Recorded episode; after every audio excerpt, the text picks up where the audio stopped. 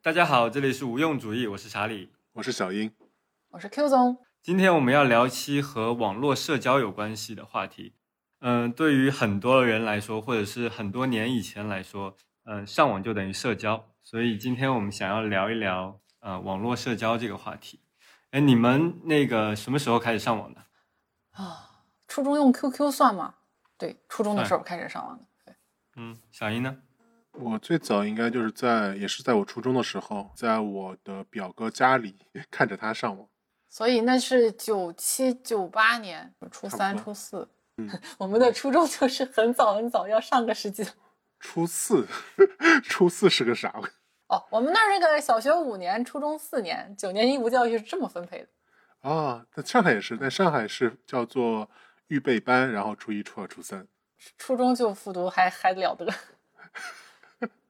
我不鄙视你，对，毕竟山东是高考大省，多读两年也算是个 save and load。我也是初中到高中这个阶段开始上网的，然后那个时候印象主要就是用来下载 MP3，然后还有就是上 QQ。你那个真的都很后面了。不是，一是一开始就是用来下 MP3。啊，我们主要我主要是去网吧玩游戏，顺便用一下 QQ，然后也没什么好玩的感觉，就是用 QQ 加上自己的初中同学，然后本来在线下就认识的两个人上去用那个 QQ 聊一下天，感受一下哦，原来还能在网上聊天啊，然后就主要是这么一个应用。因为我去网吧去的比较少，所以就嗯没有大规模的展开 QQ 交友。呃，不会去尝试结识一下一些陌生的网友吗？好像因为我的时间不够用，因为大部分时间还要拿去打游戏，剩下一点点时间留给 QQ。我以为你的大部分时间是拿来学习。不是，我说我说在网吧那有限的时间段里的大部分时间还要分配给游戏，那留给 QQ 的时间就不多了。所以你高中基本上是没有认识陌生网友的。对，没有，你们有吗？有，社交小大小英有吗？我好像基本没有，因为我高中是住宿的，没有机会用电脑。嗯，我说一下我的经历，我有点想不起来是怎么样认识这个人了。反正她是一个广西桂林的女生，嗯、应该是和我同一届的。那时那时候应该有首歌很红吧，叫做《我想去桂林》，很有年代感的一首歌。对，待会儿我会在这里插入 BGM。哦，上次我去广西，然后拍了一个视频，我就配了这首音乐，然后视频里大部分人都说：“哎，这首歌好复古啊，我从来没有听过。感觉是现在要是放出来的话，会在抖音上火的那种歌曲。”对我就是在网上认识的广西桂林阳朔这个地方的一位女生，然后嗯、我们在网上聊的还挺开心的，后来就成为了笔友啊。笔友这个词也非常古老了，你们有过笔友吗？没有陌生网友变成的笔友，只有原来就是同学，后来去两地上学，然后大家来回写信，这种算笔友吗？呃，也算吧，但以前的这种笔友大部分是在杂志上会登出自己的地址，然后，然后如果你想成为笔友，你就可以跟他联系，或者那个时候是这样，就是我们班上会有老师他去和外地的一个学校去联系，然后说我们两个班成为笔友，你就可以去和外地的一个班级的其他同学成为笔友。我感觉你就是从从小就很关注社交这些方方面面的事情，就像这种笔友的信息，我从来没有在杂志上注意到，应该是有啊，我感觉，但是从来就没有去想要去费心要去给他写个信什么的。我觉得如果在那个时候，我和小英可能会成为笔友，因为那个时候有那种比较先进的地区和比较落后的地区。你们是落后的，然后上海对对上海的笔友应该很值钱，能带带你见世面。对对对，就这个意思，就是先进地区和落后地区的小朋友成为笔友，然后就是让他看看外面广阔的世界，这样。对，然后我们要给那个落后地区小朋友捐字典、捐书、捐衣服、捐玩具。你是搞笑的还是真的？真的呀，当时是？吗？当时其实可能不叫笔友，好像是叫对口原件，对，因为上海的对口兄弟省份是云南，所以说会联系云南的小朋友给他们寄那些东西。啊，就那些信是等于是那些东西的附属品。嗯，对，我就和那个网友成为了笔友，然后每隔一段时间会互相写信，然后那里面其实有一点小小的暧昧情绪在里面嘛。肯定都会有的。啊对，也不知道对方长什么样子，然后只知道对方是一个女生，然后我知道那个女生比我大一些，所以我们就互称为姐弟。我不知道，嗯，就老老渣男了，对 对对。渣男的套路很少就会了。对对对，那个时候就会就是不想早恋，或者说早恋这件事情是件不好的事情，就总会以这种姐弟呀、然后套个皮儿兄妹，对对对，呃，套个皮儿之类的来做幌子。然后除除了这种姐姐以外呢，我还有很多妹妹。对，但是我觉得像万一有很年轻的人在听这个播客的话，要跟人家解释一下为什么有 QQ 了还要去写信做笔友呢？这是一个很匪夷所思的事情。哦，就啊，对，这个很很容易解释啊，就像 Q 总说的，我们家里都没有电脑嘛，对吧？嗯然后要上网都要去网吧这种外面的地方，而且也不是想上就能上的，所以我如果我们想要保持长期稳定的联系，可能还是通过信件这种方式会比较合适一点，而且比较便宜，对因为那个时候上网也很贵嘛，对，那会儿就三块钱一个小时吧。我记得是六块钱一个小时，哇，嗯，很贵很贵，就是那时候爸妈的工资可能也就一千多块钱。嗯，在一千一千块钱上下浮动吧，一千多一点儿对。对，哦，实际上我现在在老家，我待会儿可以翻一下我当时到底信里写了什么东西。我觉得嗯 就是真的可呃很能聊生活里的各种细碎细节。实际上那个时候生活也很单调嘛，就是上学然后回家这种单调的生活。但是我觉得可能那个时候内心活动非常丰富。大事小事都要写出来。对，对，所以我现在回想起来，我发现人们的这个社交需求真的是自古有之。因为你说到这个报纸上登刊的笔友的需求，我其实就想到以前报纸应该是有专版，一般是在中缝或者是在那种特别不起眼的尾版会刊登，一个是笔友，一个是征婚。对，笔友征集。而且因为那时候是按照版面收费的嘛，所以说所有的人写的自我介绍都特别特别的精简，然后都是什么体貌端健、五官姣好。对，五官姣好，这个这个是一个征婚的常用的词儿。纸媒时代的漂流瓶吧，就确实那个时候的很多东西就是留到了现在嘛。哎，那你这个女生你是怎么找到的呢？我是很好奇早年的陌生的 QQ 交友。可能他发了一千封信，就那一封回了呗。哎，这是一个很好的问题，因为那个时候到底怎么能够加上一个陌生网友，我有点忘了。随机搜一个网友，还是那个时候就有类似摇一摇的功能？它是不是可以按照地域或者性别和年龄去搜网友，搜出一堆来，然后然后就挨个加什么的？应该有类似的功能吧？对对，应该是有的，应该是有的。，QQ 其实最早火，应该就是因为这个功能火。其实，在 QQ 之前，熟人之间的社交其实已经开始用短信了。嗯，但是 QQ 应该是我印象里面第一次，你可以比较精准的找到一个陌生人，并且向他尝试发起社交。在那之前也用过聊天室啊，我不知道我们的观众有没有 知道聊天室是个什么东西，有点类似于像一个搭建在网站上的一个公共的微信群，所有的人都可以进去，所有的人都可以退出，随时随地。啊，同时大家都可以在上面说话，剩下的所有的人都可以看得到。你高中不是没有时间上网吗？什么聊天室是我初中的时候，聊天室在高中已经不火了，因为高中已经有 QQ 了嘛。聊天室是像新浪啊、搜狐这种门户网站会有的，对吧？网易也有，对，都有。聊天室主要是在门户网站，是当时门户网站的一个非常大吸引人的地方。嗯，它还会按地域分不同的就群组，类似特别，其实还是同城的群比较活跃。对大家的需求还是那些 交友啊，嗯，找异性朋友啊这些。就然后那时候我就发现了，就在中国的网络环境中，男女网民比例严重失调的事情。就那时候就是，就那个整个网络聊天室，就一群男人在里面，当然男人之间也会聊，我但当时如果有一个女生上线，因为当时你看不出她是女生还是男生，只能从她那个网名里面去猜她可能是女生啊。如果有一个轻舞飞扬，类似于像这种名字上线了以后，哇天呐，就整个聊天室就沸腾了，然后各种男的就开始在下面搭讪。呃轻舞飞扬已经算很洋气了。昨天听朋友回忆说，都是什么忧郁男孩啊、冰雪女孩啊，类似这种。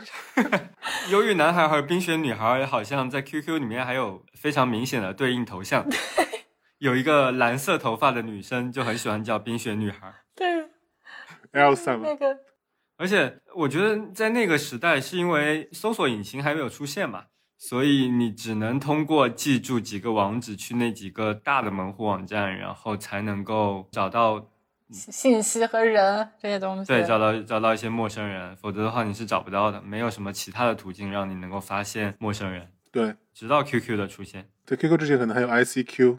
我的一个前女友吧，她当时就特别喜欢玩这些，然后她当时英语不错，所以说她做的非常多的一件事就是周末回家用 ICQ 和呃海外的老外聊天。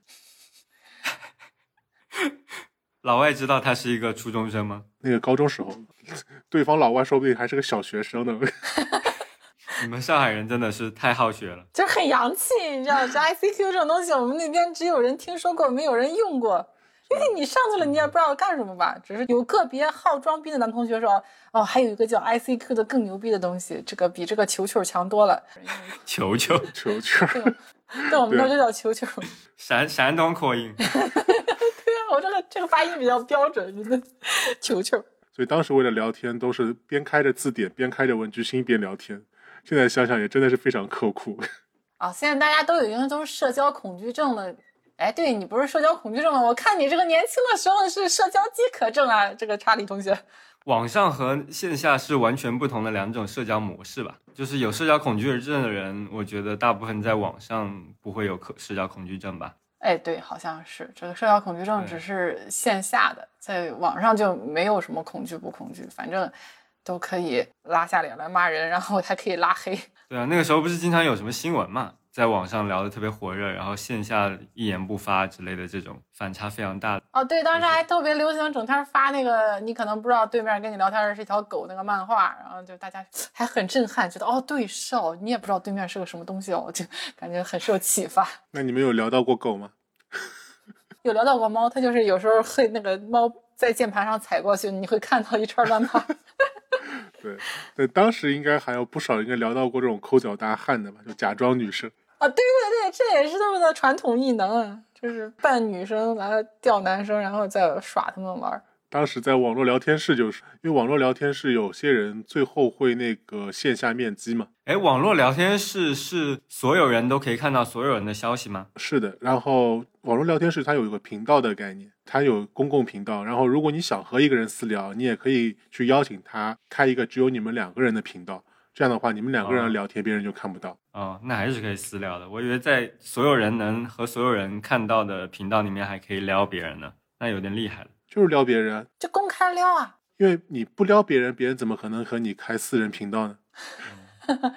好奇妙啊！就是就是，我觉得那视觉就好像一个女生突然来了，就好像那种。鲤鱼池子，然后突然是喂了食儿之后，那个鱼就冲上来张嘴，哒哒哒哒哒，就是冲着那个女生就来。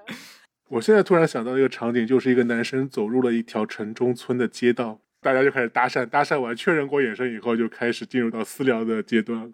城中村这个故事我就不是很了解呢，就是城中村为什么会有妙龄的女子？城城中村有很多粉红色的理发店。不是，我这个，我刚才是想说，你所幻想的在城中村两边都是妙龄少女，实际上有可能，嗯，并没有那么美妙。以前网友线下见面，经常就容易，呃，见光死啊。哎，你们有和网友线下见面过吗？有啊。什么时候啊？大学的时候，那会儿是打打游戏，然后就是游戏里面的男朋友，结果线下见面以后，嗯，就把那个游戏给删了。魔兽世界是吗？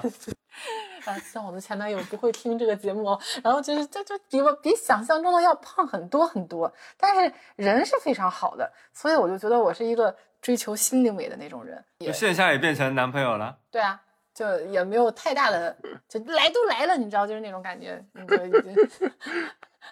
不是，就发生了什么就来都来了。就从线上到线下。你们是怎么确定在线下我们也是男女朋友这件事情的呢？啊，你你也网恋过吧？一般网恋都是先在线上就确认好了呀，就是有还没见面之前就可能就确认好了，然后在网上已经是这种打的火热的关系了，然后到线下见面只是就不是前面核验的环节了，只是后面一个履约的环节。就已经既成事实了，你就感觉那种没有什么要先看一看再决定就拉黑啊，没有那个步骤了。对，线下见面就等于是快递送到你家了，是然后那时候还没有退货，对，没有退货这个选项。我好像真的没有网恋过。如果说网恋是和网上认识的陌生人，然后最终成为男女朋友的话，我没有。小英有网恋过吗？挺多的。真的？你在高中的时候就有网恋了吗？高中时候没有，大学时候有吧。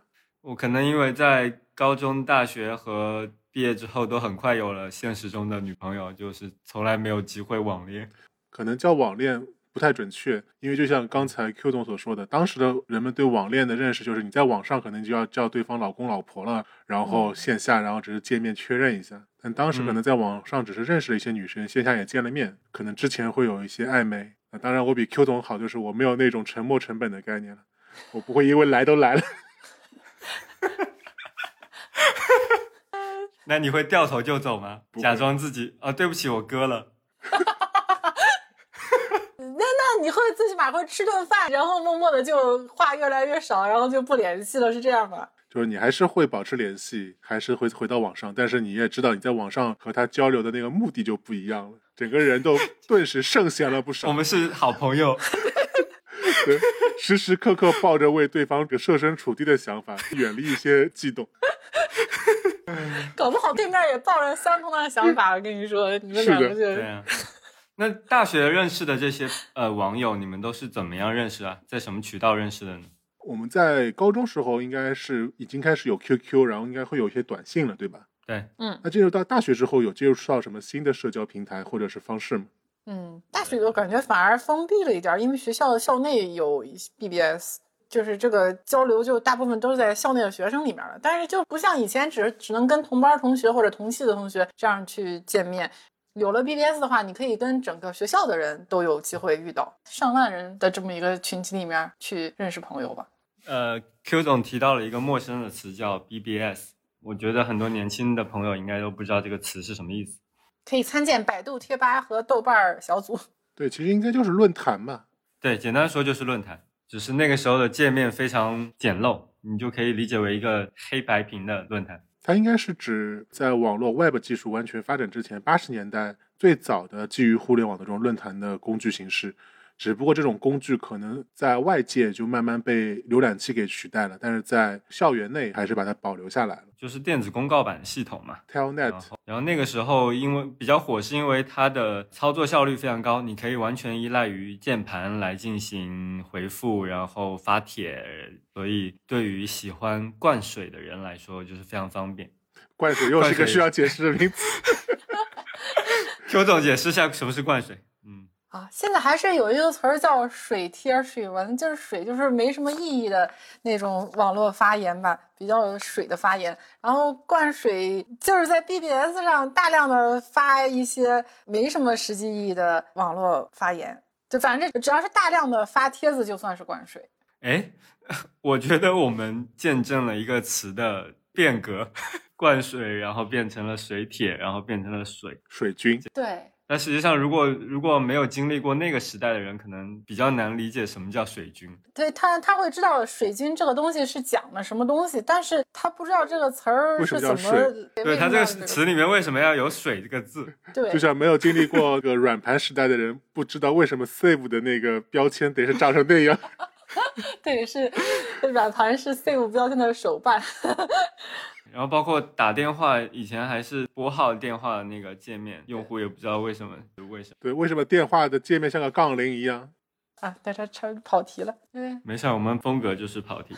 哎，刚才聊到哪里来了？灌水是什么意思？嗯，我觉得我们三个人里面啊，对 BBS 应用最多的应该就是查理同学。嗯，对我真的非常热爱 BBS。就刚才 Q 总也说了嘛，就是为什么我在现实中这么社恐的一个人。我在网上真的是如鱼得水，因为不需要见到真人的面嘛，然后你又可以有时间去思考你想什么，也不需用担心对方的反馈，所以就是我在互联网和 BBS 上是一个非常活跃的人。键盘侠初代，对，真的是键盘侠初代，因为那个时候，呃，你在网上灌水是完全不需要用到鼠标的，我熟练掌握各种快捷键。对。对，一个晚上可能可以逛个几千篇这样，穿梭在不同的版面之间，和不同的人聊各种无聊的话题。可能是那个时候大学大家都血气方刚嘛，会有一个竞争，就是那个时候 BBS 上有一个叫做十大的东西，这热搜个帖子，对，相当于现在微博上的热搜。对对对对，就相当于。那我现在为什么还那么鄙视顶热搜的人呢？因为你老了呀，你现在老了好吧？你活成了自己讨厌的样子。对，这么一说，我我年轻的时候也是一个非常希望把自己的话题顶上热搜的人。对，就是你去回复一个帖子，然后那个帖子回复数在站内前十的话，它就会出现在十大上，也就是上热搜。那个时候我们经常会和其他版面竞争，就是可能会有好几个版面都会想要让自己的话题上十大，那你就要和这个版面的其他朋友联系好，它其实像一个战争。然后你需要在短时间内发大量的帖，然后各种无聊帖，就非常考验你的手速。所以那个对那个时候就花了非常多时间在这个事情上，各种通宵啊，然后不去上课啊，都在玩这个东西。然后也认识一些朋友吧，嗯。其实现在看，就是大多数微博现在的玩法，那时候就已经有雏形了，在 BBS 上面。对，就不仅仅是微博吧，就各种各样的互联网应用，我觉得在那个时候都有雏形了。因为可能人性真正喜欢的一些东西，也就是那么几样嘛，对吧？就是竞争啊，然后让人家知道，其他这些东西，我觉得都已经出现了。换汤不换药，真的是。，但而且我觉得 BBS 相对来说更加有意思的就是，你们线下见面的机会会非常的高，因为它是校内的嘛。对对对，我现在我什么？我现在对不起，说错了。我的前女友，我前女友就是我们是大学同学嘛，但实际上在现实生活中，我们几乎是没有交集的。对啊，而且还住在一个楼上，你知道，就楼上楼下的这种位置啊。就是我，但实际上在现实生活中，我们没有任何交集，因为我在现实生活中是一个非常深居简出，对对对，非常自闭的人，就只和自己寝室的人会有一些现实上的沟通。但呃，在 BBS 上，我就是一个非常活跃的人，所以我和他是相当于是一个网友的关系吧。我们的关系也是通过站内的私信确认的。就是我问他说：“哎，你能不能做我女朋友？”然后他过了一会儿回来说：“好的。”哦，那个等等待的时候非常激动啊！你看到那个来信的那个标志的时候就，啊，就在看发出去的另外九十九封信是吧？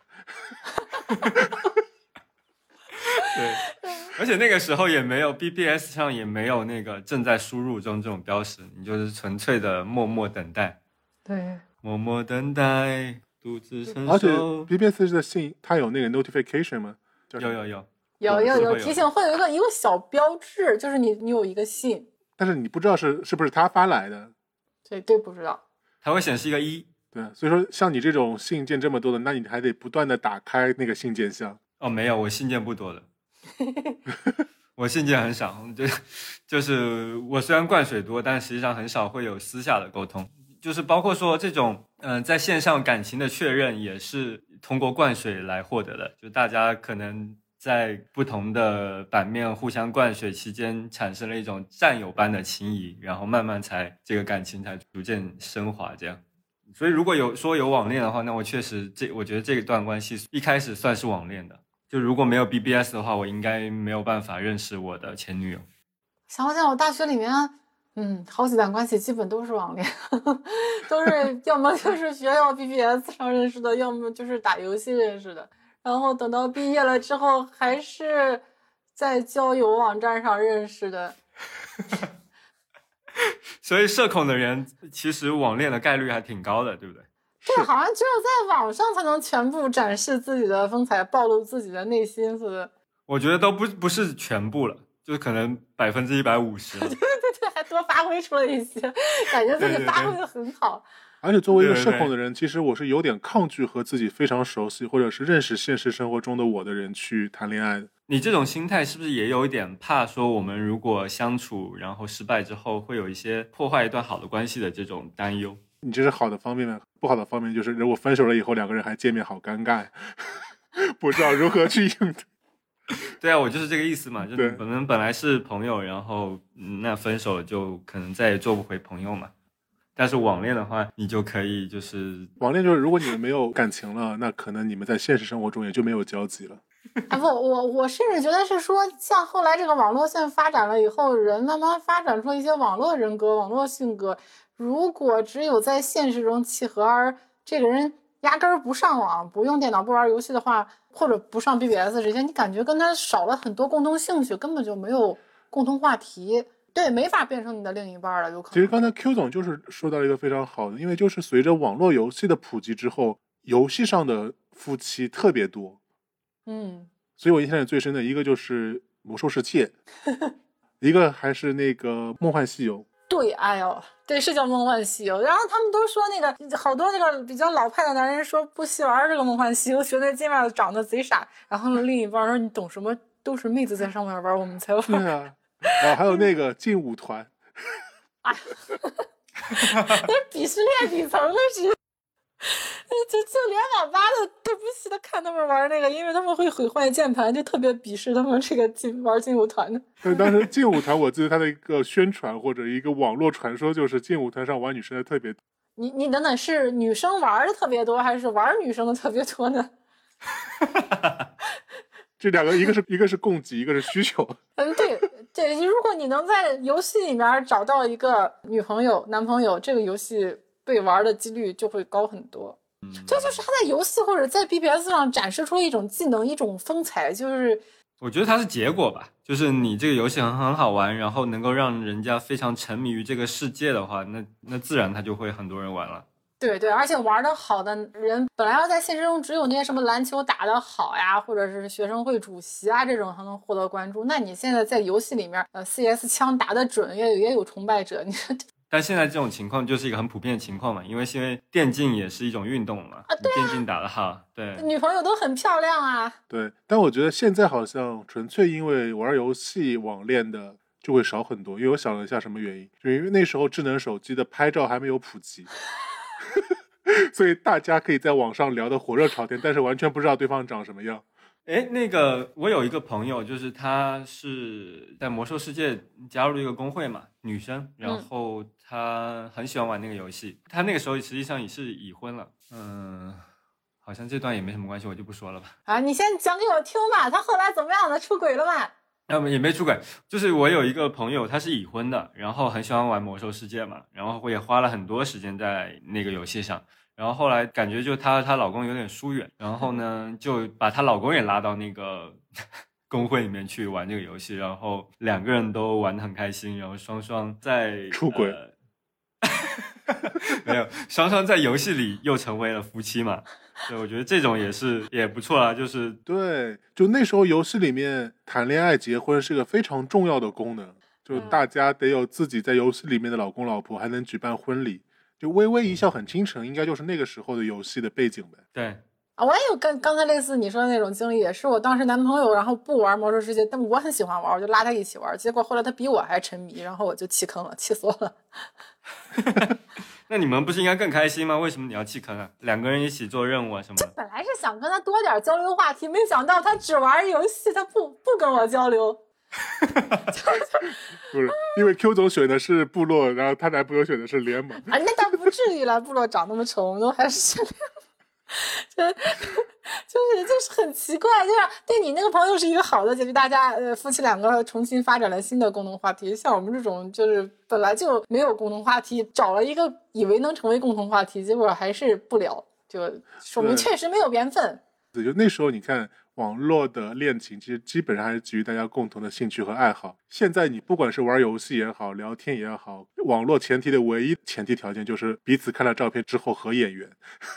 也还是要有兴趣啊，不过只只只不过现在就是验货比较方便了。你你如果不肯接受视频聊天的话，你肯定有问题。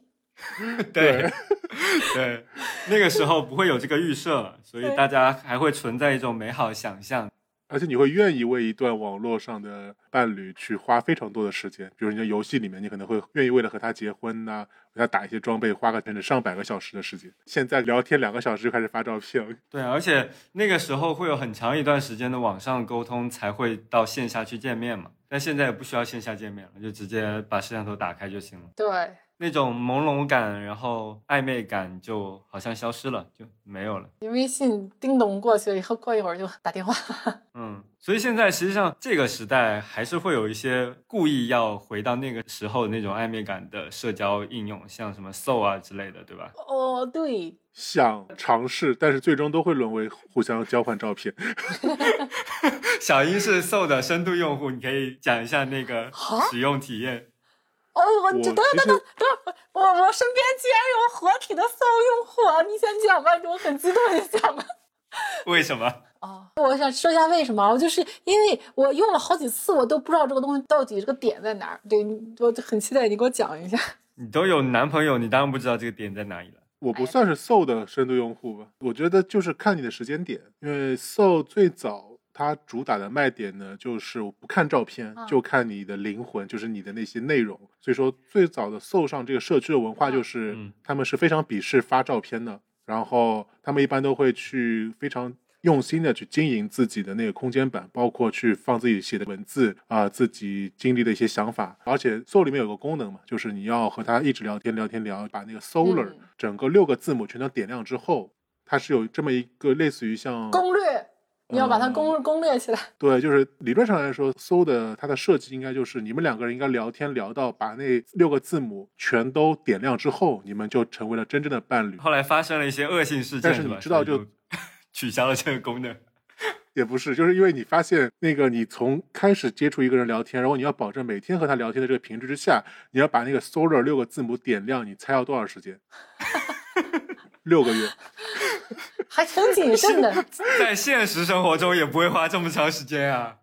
对，所以说就是这个问题。一开始可能 Soul 它会有一部分非常核心的用户，就那部分用户他可能的确有自己的展示的欲望、沟通的欲望，然后他们是愿意花时间在网上不知道对方长相的前提下和对方聊很多。但是后来呢，这个软件就呃为了流量，所以说它还是引入了很多新的用户。那这些新的用户对这个机制就完全嗤之以鼻，比如说能，能不能花九十九块钱把这个全部点亮？大会员加速，年费会员加速点亮。六个月真的太长了，六个月。对，所以说后来整个社群的文化就慢慢变了嘛，就还是变成了传统的放自己的照片，然后一群男的就看到女生放照片就一阵狂舔，大家全都是群发啊，所以说我觉得可能那个 Q 总你没有领略到 Soul 的魅力，是因为你进入的那个时间点。对嗯，确实现在嗯、呃获得一个人的头像，或者是你和一个人视频聊天，确实太容易了。也不像我们那个时候，对吧？你只能和他通过文字讯息上的聊天，所以确实那个时候是愿意花很多时间和陌生人去进行灵魂上的交流的。我觉得应该这么说，应该是现在的人更加诚实了吧。不是那个时候大家也诚实，但是无无可奈何呀，对吧？嗯，就条件的限制嘛。我主要是可能因为年龄大了吧，你再进去这种小清新的社区，你就会觉得，哎，明明都知道大家是奔着什么来的，然后还犹抱琵琶半遮面的，然后还在这儿写一些小情小爱的，然后其实是目的很明确嘛，为什么大家不能直接一点呢？呃，不可否认的，还是有一一群人就是渴望精神上的交流的嘛。嗯，我觉得更准确的说，应该是有一群人认为他们的内在比他们的外表更有价值，嗯他们更加愿意展现自己的内在。但是很可悲的就是，当你看了以后，你会发现他们的内在和他们的外表同样的平凡。就普遍的大部分的，就是他能被公众去看到那种，我觉得真的都很，嗯，没没什么好看的。对，呃，但扯远了。对，回到大学呢，那大学其实除了 BBS 之外，因为当时还有另外一个开始流行的，应该就是博客了吧？哦，然后这又有一个词要，就是为什么这个词现在叫这个名字叫微博呢？就是原来是叫博客，后来变成短的字数了就变成微博。嗯，跟灌水一样，也是一个 有有历史渊源的词。对，对对对对，博客是叫 blog，然后微博最早应该是叫 micro blog。都是从国外偷过来的。对，然后大陆是翻译成博客，然后台湾是翻译成部落格。我那会儿好喜欢看台湾的部落格，我觉得人家就觉得好好呀，不知道大陆什么时候能发展成那样，就是又是照片儿，又是文字的，又是整天去日本玩儿，又在台湾各种吃吃喝喝的。那个时候的博客就相当于现在微博，几乎每个人都会有一个自己的博客。对，然后博客和博客之间呢，还会有友情链接。嗯，友情链接也是一个非常前移动互联网的词。其实更像是朋友圈吧。它是开放的朋友圈啊，对，但对于大部分人没有宣传能力的来说，实际上就是朋友圈，因为只会有你的好友知道这个博客的地址嘛。我记得最早的时候，应该所有的博客都是基于某一个博客平台的，像什么博客大巴呀，然后新浪博客呀，所以可能平台本身还会带一些陌生的流量来。那这种情况下，还是会有一些陌生交友的属性在里面的。不过那个时候写博客没有很功利，说我要出名儿，就是像写日记一样，但你又要因为有人看，所以你要写的稍微有文采一点儿，有趣儿一点儿。对，因为 blog 就是 weblog 的 缩写嘛，所以就是网络日志。所以一开始大部分就是把 blog 当做一个自己的日记来用的，然后只是后来可能慢慢变成了个人的知识的分享啊，或者是个人观点的分享，然后它的那个适用范围就更加广泛了。其实和刚才说的网恋是一样的，就 blog 的衰落也是慢慢随着人们发现，你花一周时间精心编写的一篇 blog，其实还不如人家美女拍两张自拍照放在上面所带来的流量大。那个时候倒没有这种感觉，因为呃，确实像 Q 总说的，写 blog 没有很强的功利心，就是希望能够记录一下自己的想法或者是自己的生活，然后和朋友分享。我那个时候写博客还是挺坚持的，然后写了很长一段时间。现在回头看，写的东西也很无聊，但是能够当做一个过去的回顾，还挺有意思的。但是你说的那种想获得流量啊，这种想法，应该是在新浪博客那个时代才会出现的嘛？因为最早的时候，博客其实是一个比较私人的东西，我觉得。，就类似于朋友圈嘛。对你说到这个，它中间还有一个阶段，嗯、就是 MSN Space 的那个阶段，对，那个是非常朋友圈的概念。QQ 空间，对 QQ 空间啊之类的。其实 QQ 空间是更准确的描述吧。那个时候每个人都会有一个 MSN 账号，那就会自然的会在那个 MSN Space 里面写一点自己的东西，然后朋友也都能够看到相应的提醒。感觉那个什么博客的没落是，嗯、我觉得就是因为网络三 G 了嘛，就图片取代了文字，成为了主流的交流信息。对啊，就是就从博客那个时代开始，我们的社交的方法好像又扩展了一步，从 QQ 啊、BBS 啊扩展到了 Web 二点零时代。对，你可以自己大量的发表一些东西出来展示自己，有一个自己的空间了，不是像以前 BBS 那样，就是只有一个公共的空间，你只能去那儿去表达。在我理解，就算是一定程度上 public 的网络社交开始逐渐成型了。可能从博客之后，你会发现这样的工具平台越来越多，比如嘞，比如 Facebook，比如 Twitter，比如校内。对对对，以前的互联网是非常强调开放的，但是 Facebook 应该是第一个宣布不对搜索引擎开放自己的应用。对，就到了校内这个阶段，其实他们就算是叫做 network，他们其实是由一群注册用户所形成的社交网络。嗯，哎，你们什么时候开始用那个校内和 Facebook？大三、大四吧，对，感觉快毕业的时候了。对，因为校内是抄的 Facebook 嘛，嗯那时候 Facebook 应该已经火了，然后校内所有的那些功能页面也终于就设计出来了。有有了东西可以学习。主要的动机应该就是加回自己高中和初中的同学吧。对，是想原来有那个同学录那个差一点人嘛，然后后来同学就找不着了，结果后来再再有了校内，可以方便你，它有那个按学校去找人的功能，就很方便的能找到你原来的同学，就还挺好。对，就当时校内应该是 copy 了 Facebook，然后饭否应该是 copy 了 Twitter，那个时候几乎所有的网站都在 copy Twitter。然后还有哪个网站 copy 了 MySpace？啊，有个叫五幺点 com 的网站，应该没有人用过我们这个周围的人，因为那时候我是在那个爱情公寓上班，然后那个五幺点 com 是是一个竞争对手吧，它就是号称 copy 的。呃，MySpace，然后 copy 过来的就嗯自由度可能就更高一些，然后嗯就整个网站就是各种乡村非主流子，你一打开就就有就闪闪的效果，还有各种音乐啊，然后就就是那么一个博客网站，其实就就早期是这样。五幺 .com 那个时候一直觉得说非常火，非常火，但是身边从来没有人对对对，就是用你你疯狂的看到它很多的那种融资的新闻，但是就是没有见过人用。哎，不过感觉现在就是快手也是那种呃很厉害很厉害，但是我们身边没真没人用，就包括那时候的杀马特也是就，没人见过。就没见过杀马特。就那会儿世界其实已经平行了分裂了，只是我们还没有意识到。就对，所以说这个就说到另外一个问题了，就发现大家发现网络的社交的方式变化，我觉得还有另外一个 很大的潜力，就是网民的群体也发生了改变。嗯，对，早早期是就感觉都是一些上过学的人，城市精英 上过学的人，我国是有义务教育的。就是上学上的打字比较利索的人。那个时候我在互联网的广告公司，然后经常要给客户做一些报告，然后就需要用到那个 iResearch 的报告。嗯，嗯，每年都会去看那个网民的增长，你就会发现那个时候就是每一年网民的数量都是百分之五十甚至百分之百的增长的，对，所有人都逐渐的涌上互联网，所以就是那个时候我们所谓的更加开放，还有更加美好，然后大家彼此比较友善的那个互联网就渐渐消失了。你这个就感觉有点恶意，有 建议你重新说一下这个话，润色一下你的修辞。我修饰什么？嗯。你就说互联网展现出了它不同以往的魅力。这么假吧？就是确实那个时候，确实那个时候看到了整个世界，就自己原来看到的那一点儿东西，其实都是很局限的。就让你更加深刻的领悟到了这个世界的荒诞性。丰富性和多样性，好吗？就你看我这说的是是是，我自己的感觉就是互联网的友善度在不断的下降。啊，这只是因为我们生活在一个单纯的环境里面，那个友善度在早年就不存在，就是在 聊天室那个年代其实就不存在。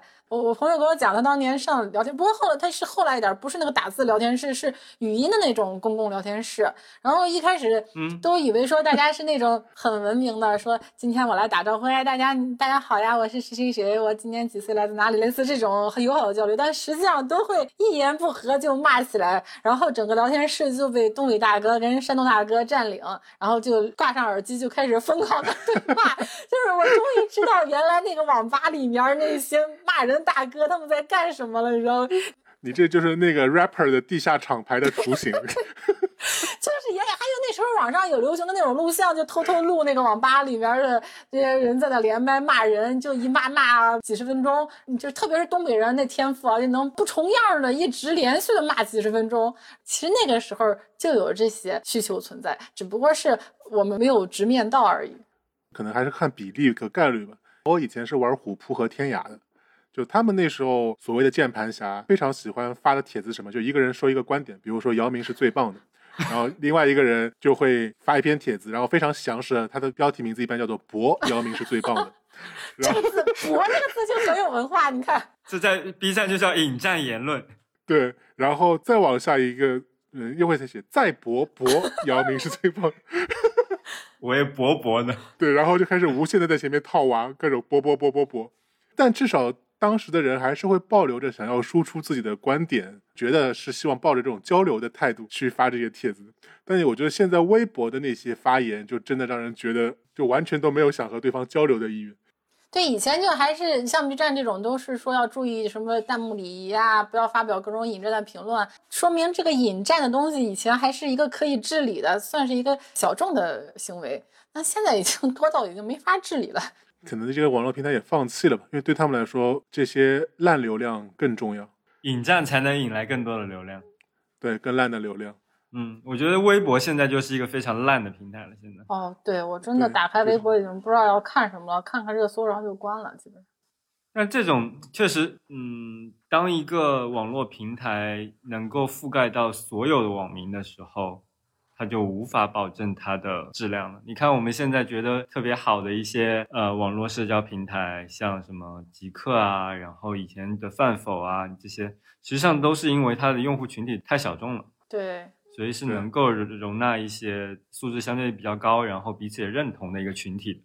但是只要他们想要融资，然后获得更多的流量的话，它就会变成一个非常烂的平台。对，就只要你想扩大你的流量，你这个网站的交流水平就会下滑到初中水平。对，然后又导致那些啊最初的好用户流失，然后发言的质量下降。我觉得这就是一个怎么说宿命，就到现在也没有一个非常好的解决方案。这好像我们似乎没有需需要那么开放。嗯，我们原来以为的开放，在现在来看，其实也只是一个小群体内部的开放而已。所以说，我觉得这就是中国互联网企业的宿命。因为中文的内容太特殊了，中文的互联网内容只有在中国的国内能够消费，所以说所有的网站它要去拓展自己的用户群，它其实是垂直拓展的，它是很难基于一个兴趣或者一个 topic 或者一类人群进行全球化的拓展，它必须得去覆盖到不同区域、不同年龄、不同受教育程度、不同兴趣爱好的人。所以说，在中国的互联网的这个环境里面，你去经营好一部分的内容，远远不如你去打造一些头部流量，或者说你去优化自己的推荐算法来的重要。那可能未来在国内的平台里面还是一样，就是你会有个很大的平台，但这个平台会有更加更精准的推荐算法，又把这个平台里面的人群再分割成一个一个小的子人群对，。就怎么再把人给分开？我觉得现在这些这就是自己的头条嘛。对，这就是抖音和头条，这是也是为什么抖音和头条在中国的互联网环境里面真的做起来了。对，就是怎么把人在区隔开，让这些人尽量互相不干扰到。但是你们讨论的这个点并不是社交网络，它其实是把不同的人关在不同的笼子里，喂他吃不同的东西，他们并没有在社交。啊，没有啊，这个小笼子里面可以互相社交啊。我就是说，其实我们以前也只是在一个笼子里面 社交，只是自己以为那个是全世界，只等到全世界完全被打开一说啊，还是把我关进去吧。就是 啊，你充分的体会到了中国国情的复杂性和多样性。主要是那个墙没有打开，墙打开以后，那个外国网友可以感受到这个复杂性和多样性。对啊，像 YouTube 的网友不都感受到我们李子柒的美好吗？嗯，还有我们有些社会主义铁拳出击。对啊，哎，那作为这种小组群体社交，其实比较早的个先驱者，作为豆瓣的前员工，你不想聊些什么吗？嗯、没什么可聊的呀。或者 Q 总可以先聊一聊《爱情公寓》，然后我再想想。刚才那个聊《爱情公寓》的时机好像有点错过了，其实那就是哎，我觉得稍等，啊我们要不要先插一句，就是我们这边说的《爱情公寓》不是那部哦对对电视剧，它是一个，它是一个，上世纪的哦，不是上世纪，不不不这个世纪，这个世纪。十几十来年之前的那个呃社交网站。对，然后它和《爱情公寓》这部电视剧的关系是在哪里呢？就这个网站，它为了推广自己的网站，然后找了一批人拍了一部电视剧，叫做《爱情公寓》。然后《爱情公寓》现在已经已经十几年了，对，网站不在了，电视剧还在，名字留下来了。是对，就是就是写博客那个年代，然后是要搞社交嘛，那有一部分人是很擅擅长写博客的，呃，像在这种社交网站上也都有自己的那么一个嗯空间，你可以发发文章、发发照片，有相册这些功能。但是在此之外呢，还有一个可以展示你财力的功能。QQ 里面就是那个 QQ 秀，然后你可以弄一些翅膀呀、时装呀，弄得自己很有钱的样子。这怎么就能展现才艺了？这和才艺有什么关系？不是才艺，我说财力、金钱、金钱与地位、财力。哦哦，财力 Show me the 哦 money 对，Show me the，money。然后那，在这个爱情公寓里面，就是你可以有一个这种二 D 的平面的小屋子，然后在里面摆家具，然后也可以换衣服，然后这些东西都是需要钱的呀。因为 QQ 的服装是非常厉害的，那我们主要就还是在家具这一方面进行经营。虚拟过家家，对，虚拟过家家的那么一个网站，所以它叫爱情公寓嘛。嗯，所以 Q 总，你们的网站一个黄掉的很大原因是那时候房价还没那么高，大家还可以直接买房子去装修。可能你们这个东西放在现在会更加有市场。啊，对。然后你还可以就是两个人，就是如果好的话，你就可以把两个人的那个虚拟形象搬到一间屋子里面去，然后去买东西。如果你要不好了，你就再搬出去，这是很重要的功能。我突然想起来，就是那个时候有很多类似虚拟人生的社交应用，像第九城市，然后还有一个摩尔个庄园，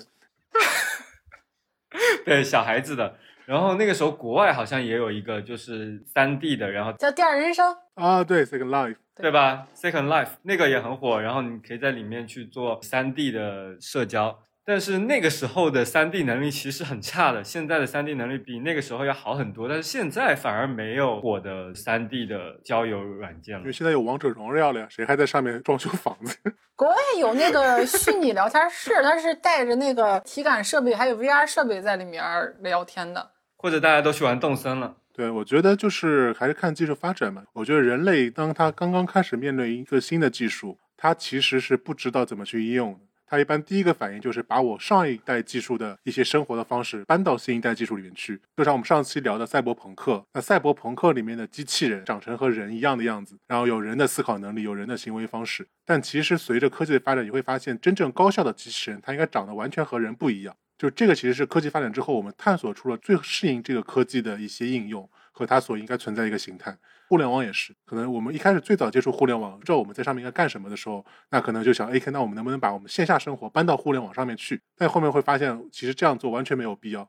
因为在互联网上面打王者荣耀和吃鸡，要比你在那边装修房子有意思多得多。对，我觉得有一个东西，就是当时看《黑客帝国》那个东西的 bug，就是说他把那些人养在电池里边养着的时候，虚拟出来的世界居然还跟现实世界一模一样，还是要去上班，还是那种普通的高楼大厦，他肯定应该虚拟出来一个特别魔幻的、特别有意思的东西，然后那那些人才会心甘情愿的去当电池啊。第二人生还有什么？呃，爱情公寓类似这种，只是把你现实生活在网上用二 D 或者三 D 的东西又画了一遍而已。那好像是没什么意思。可以把自己变更美啊。那现在有医美了，对吧？啊，现在还有美图秀秀，我的妈！我那我就这这完全的是根据我来定制的一种更美的形象，我不需要呃，你给我画一个大眼睛的，跟我其实没什么关系的虚拟形象。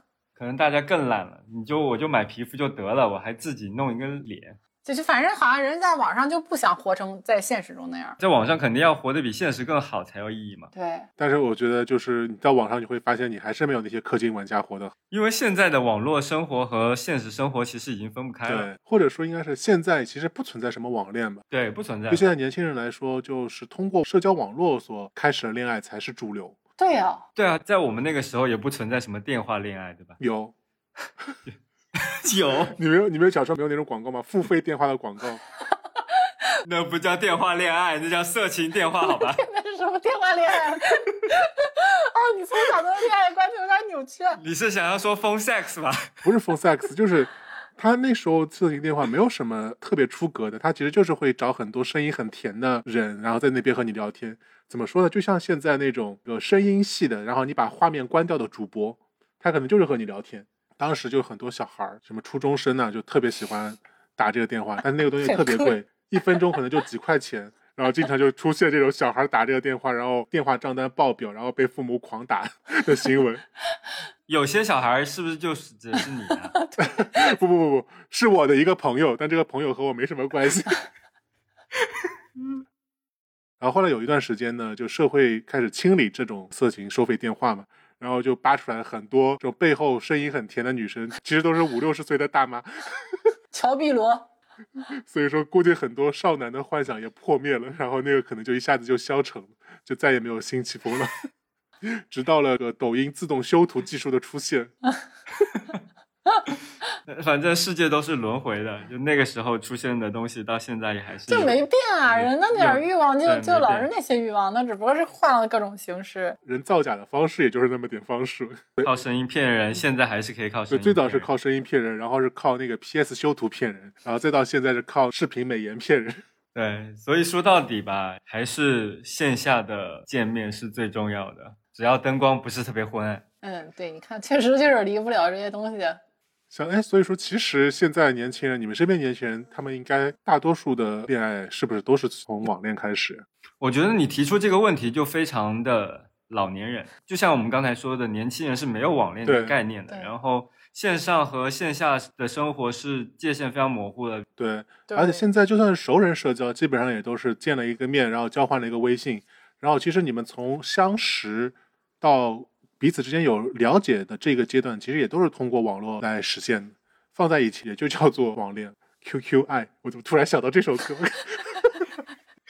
我觉得我们在聊年轻人是怎么恋爱的时候，非常像老年人在揣测。就当年老年人很反对我们网恋的那种感觉，就是网恋不靠谱啊。不是不是，就是就是刘姥姥在揣测城里人是怎么生活的。对对对，他们一定有吃不完的糖吧？嗯。他们就根本不会考虑说什么我们是在网恋吗？这种问就没有这种感觉。但是如果回到我们那个年纪，就刚才查理分享了他的网恋的故事，那 Q 总你有网恋吗？除了你的那个魔兽男友之外，有啊。之前说校内嘛，王兴不是做了校内卖掉了，后来就又做了一个叫海内的东西，其实长得跟校内差不多，但是主打是白领啊，然后是互联网从业者很多是这种人群的。然后我就在上面认识了我的前夫，对，当时就是在网上聊的很好的。所以你现在是在抵制美团是吧？那不至于，我觉得还是应该多反省一下自己吧。那其实反省自己不应该通过网恋来找前夫是吧？就是你你网恋，嗯，就以后就是不能来了都来了，要及时的止损。哦，那次也是来都来了这这。个这个是性格原因，这个是性格原因，就是那整个人处在一种嗯，就是无法割舍沉沉默成本的那种状态。这个过去的人生一直是这样，所以就一直沉默。所以回到那个时间点，要按照之前说的，每个人在互联网上表现出来的他都是百分之一百五十好的他。，对，就很你要打个六折才是真正的他。对，就是我我自我也我难免也是伪装了，把自己装成了更好的样子。等到后来就越来越破灭，就感觉怎么跟原来想的不一样呢？就是他可以表现出他的那个网网络人格是可以非常不一样的，对，确实是非常不一样。你也没有其他的渠道去了解他的现实人格。嗯而且就是说到这个，其实我会想，网络上的交流，其实在一定程度上是放大了人在道德品质上的差异。怎么说？就是如果你没有底线，你在网络上是可以做非常非常多的事情的。有些人他可能认为我在网络上把自己美化到一百百分之一百五十就已经是个上限了，有些人可能是百分之一千五都不觉得还不够。能把自己美化成百分之一千五，我觉得在现实中也不会非常差吧，就这个能力还可以啊。嗯，也不一定啊。你看现在那种，包括现在回到那个 Soul 的话题，为什么 Soul 那个到后来大家的用户的体验都会非常差？因为其实大家发现 Soul 上面的那些照片都已经是有标准的套路了。男生的话都是什么健身、豪宅，然后穿西装啊，然后开什么跑车照片，你独辟蹊径放一些讨饭的照片，会不会比较信任？会会更加信任你，但并不想接触你。对，大家就是遮遮掩掩，什么我要看你的心灵美，实际上那些外表上的啊还有财富上的东西还是很有吸引力，或者说其实是更有吸引力。对啊，所以所以说，在这个网络上，由于它这个选取视角的原因，其实你就会发现，就会有那个名媛在那个酒店拼单的这种事情的出现，对吧？就是你是可以用非常变通的方式去展现在网络上展现你更好的一面。那这个就是就体现出了人的底线的差异了。就是还是看你自己了对，。确实是看自己。所以我就说，他其实是把每个人个体的差异更加放大了嘛，因为有了这种技术手段。那其实所有的网恋，在我看来，在网络上最有效的方式，其实就是通过广撒网的方式进行交友。呃，陌生人的相亲这个事情，你应该是最有经验的，对吧？陌生人的相亲，什么意思？我没有相亲过，就是我之前有两个女朋友在网络社交平台上认识的，所以说我对那个还是有比较美好的回忆。但是后来我就发发现，我身边的有些朋友，就他们对待网络社交方式，他就完全把它当做一个项目管理。项目，基于所有的网络社交群体，就是它有一个非常大的前提，就是由于你网络社交的人群足够多，但是你的交流的效率又足够低，同时你作假成本又非常的小。所以它可以同时脚踩很多条船。他用一个 CRM 来管理他的这个网友，对你会发现在这个平台下，最有效的交流方式其实是广撒网。那为了配合这套嗯。广撒网呢，其实你会有很多不同的机制，就比如说你可能会把这个网络社交的平台和一个人接触的交流的周期把它固定下来，比如说一到两天是你的搭讪周期，然后两天到七天是你两个人熟识的周期，然后七天到二十一天是你们两个人相对来说感情升温的周期，然后二十一天以后就是见面的周期，啊，所以说有非常强的项目管理能力的人。时间管理，对，项目管理加上时间管理，他就会把所有的这些在网络上交流的人群，就按照这个方向去进行一个排列。进行方式也很简单，比如说他发了几千条的问候，那回复了一百个人，那这一百个人就进入到第一阶段。在第一阶段之后，他可能会发一些照片也好啊，可能有些人愿意和他交流，可能就进入到第二阶段，那就从一百个人到了三十个人。那三十个人再往下，可能熟识了以后，可以聊到一些比较敏感的话题的，那可能又从三十个人到了十个人。那最后约出来吃饭，发现长得还不错的，那可能就从十个人到五个人，就是这么一套流程。呃，你会发现他其实每天都是在做非常严格的项目管理，非常自律的，每天可能要发一百个对陌生人的问候，然后每天在晚上可能会去 check 一下哪些人是进入到第二阶段了，那可能他也给他发一下，哇，晚上在干嘛呢？想你啊。他好像在玩玩一个那个恋爱养成游戏。但是在工作吧，就感觉那就那那把这种很上进的态度 KPI 管理用在交友中，对不对呢？好像也没什么不对的。对啊，然后就刚才所说的，这个还是他的对于对象的项目管理嘛，然后包括自己的包装也是，那所有的朋友圈都是经过精心的雕琢的，比如高档餐厅呢，然后买的奢侈品的衣服啊、包包啊，或者是去国外旅游的这些酒店的照片呢，然后每一个都是严格筛选好，然后还包括给我印象最深的就是他当时还做了他的地理的管理，因为当时微信是刚刚开始发布嘛，所以说有些漏洞还没有普及，当时是可以通过造假你的 GPS 定位的。嗯，假设我在下个月要去福建出差，那我可能就会提前二十一天先用 GPS 定位定位到福建，然后先 先先进行一轮筛选啊，能够保证我真的肉身到了福建之后，已经有一部分的网恋的对象到达了那个第四阶段可以见面的阶段了。好厉害呀！对，那哎，那他最后找到了一个什么样的老婆呢？找到了一个，好吧，每个省都有一个，首先人家也不是为了找老婆了，第二人家因为因为我听。说过很多类似这种，反正呃很当时很海很很海王很渣的男人，到最后基本上都有天收，最后会有一个特别能降他的老婆，你知道吗？他他可能也是故意要找一个能够想对啊，到的因为这个只是嗯故事的一个节点嘛，因为你没有看到他在降服了之后，他又继续突破重重困难，继续 继续海的那一部对。这倒也是嗯，舍不得底线打不了炮。对，我觉得就是筛信息的筛选机制吧，就是不要通过长时间的沟通去筛选和你意气相投的人，就是通过。通过概率来筛选就好了。当然，我觉得这个是个最高效的，但反过来，也就是我会觉得，嗯、这就是会让一定程度上让网恋就变得没有那么有趣和有魅力。那他就不是网恋嘛，他们并没有把这个当做网恋，嗯，因为实际上在网恋的那种朦朦胧胧，然后暧昧的感觉，其实是最美好的部分嘛。嗯，但现在实际上也很难体会到那种感觉了。可能就会慢慢的会有这种感觉，就是网恋上的女生，由于这个载体的存在，其实已经一定程度上削弱了对方的魅力。是的，是的，是的，所以就是就是你在不同的介质上会有不同的预设，会有不同的怎么说火花的产生吧。对，所以我们聊了一个多小时这个网络交友，其实就是想提醒大家要慎重的网络交友。对对对，老渣男还是比较多的。对，嗯，对对对，就大家还是在现实生活中多谈一些恋爱，才能认识这些老渣男。就你看说话又非常像这个我们那一代的中老年人说哎呀，这个网络交友不靠谱啊，网友不靠谱。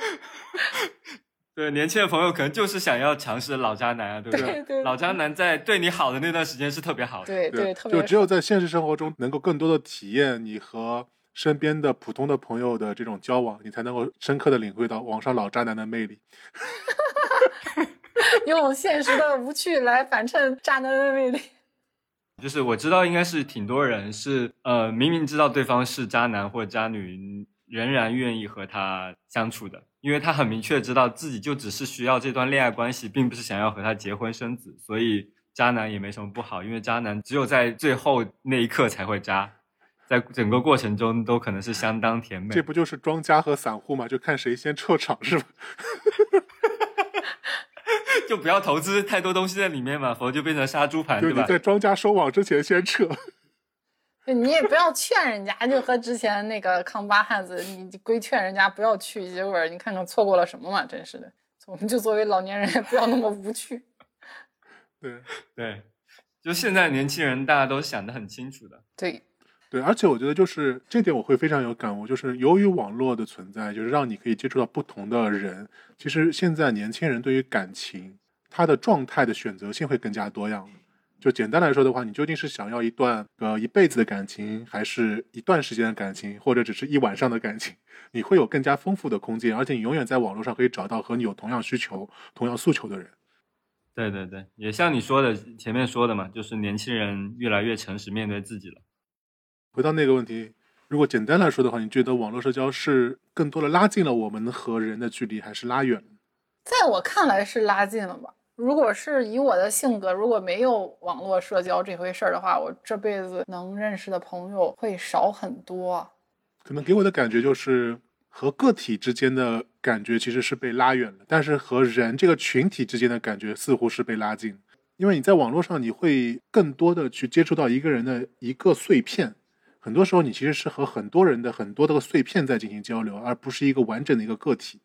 但是反过来就是说，由于你其实喜欢的只是这个人的碎片，其实你是很难和这个线上的朋友去成为线下的那种无话不说的，并且有非常牢固关系的朋友。这就是你和一群人可以玩得非常热络，但是你可能和某一个一个人的这种深交的概率可能会慢慢变得更少。好，你你想说啥？我忘了。嗯，所以你那你对网络社交作为一个中年人，你现在还有什么需求吗？我现在的微信基本上都是在聊工作，好像现在我很少和一个人单独聊天了。这是不是能够验证你刚才说的话，是吧？我们现在的聊天大部分都是在某一个群里，在微信里面单聊一个人，就好像你要找一个人办点什么事情。嗯，微信的那种单聊已经不太会有寒暄的成分在里面了。对，就直接问约吗？几点？三零三？不是不是，你就你就很少会。单独和一个朋友说，哎，你最近怎么样，对吧？对你最近看了什么？只有在线下，我们出来喝酒或者吃饭的时候，我们可能才会更多的去聊聊彼此的生活。那到了中年，你现在还会有那种和陌生人社交的需求吗？陌生人的非利益的社交基本上没有了。所以说，这纯粹只是为了约，是吧？工作啦，赚钱啦！我们中年人哪有那么高的素质？我们要赚钱。我们中年人一年都用不了一个。一个家庭装一年都用不了，就是确实很少会有新的朋友啊，对的，很少会有网络社交认识新的朋友这种机会了。那 Q 总呢？我我也没有就是靠兴趣爱好这些去认识新网友的冲动了。而且是不是其实，在我们这个年纪，我们已经放弃了在网络上获得一个灵魂伴侣的这种幻想？我们已经有灵魂伴侣了，不像你一样。好的。哎，对哦，如果是如果我们还是一个单身的状态，可能想法会不一样。我我在想，如果对之前我有朋友像我们这个年纪说怎么再去找另一半的时候，我想了想，还是得去上网找啊。你在现实中找还是很麻烦。对，我觉得这个是我们现在身份不一样嘛，因为我们处于一段非常稳固的关系，对，心态不一样了。小英呢？那小英，你作为一个单身的人，对于网络社交有什么不一样的需求吗？嗯，还是会认识一些新的人吧。但我现在可能更加喜欢的方式是那种在网上认识，但但是会通过线下的活动或者是线下见面的方式，然后去进一步的加深了解。当面的见面、当面的聊天，其实是你能够认识对方最有效率的方式，比在网络上聊天的方式要快得多得多。QQI，再次想起这首 BGM。好，BGM 响起，我们这期节目就结束了吧？好，好的，好吧，那那我们。这期节目就到这里了，我们下期再见，拜拜拜拜。好想谈恋爱，哦，越想越难耐，不知到底谁才适合我的爱。搜搜 QQ 上有些留言很奇怪，男人不坏，女人不爱。有位自称人很帅，心地善良小乖乖。今年你几岁？有过几次恋爱？吓得我发呆，这是什么一时代？赶快对他说声拜拜。Oh QQ 爱是真是假，谁去猜？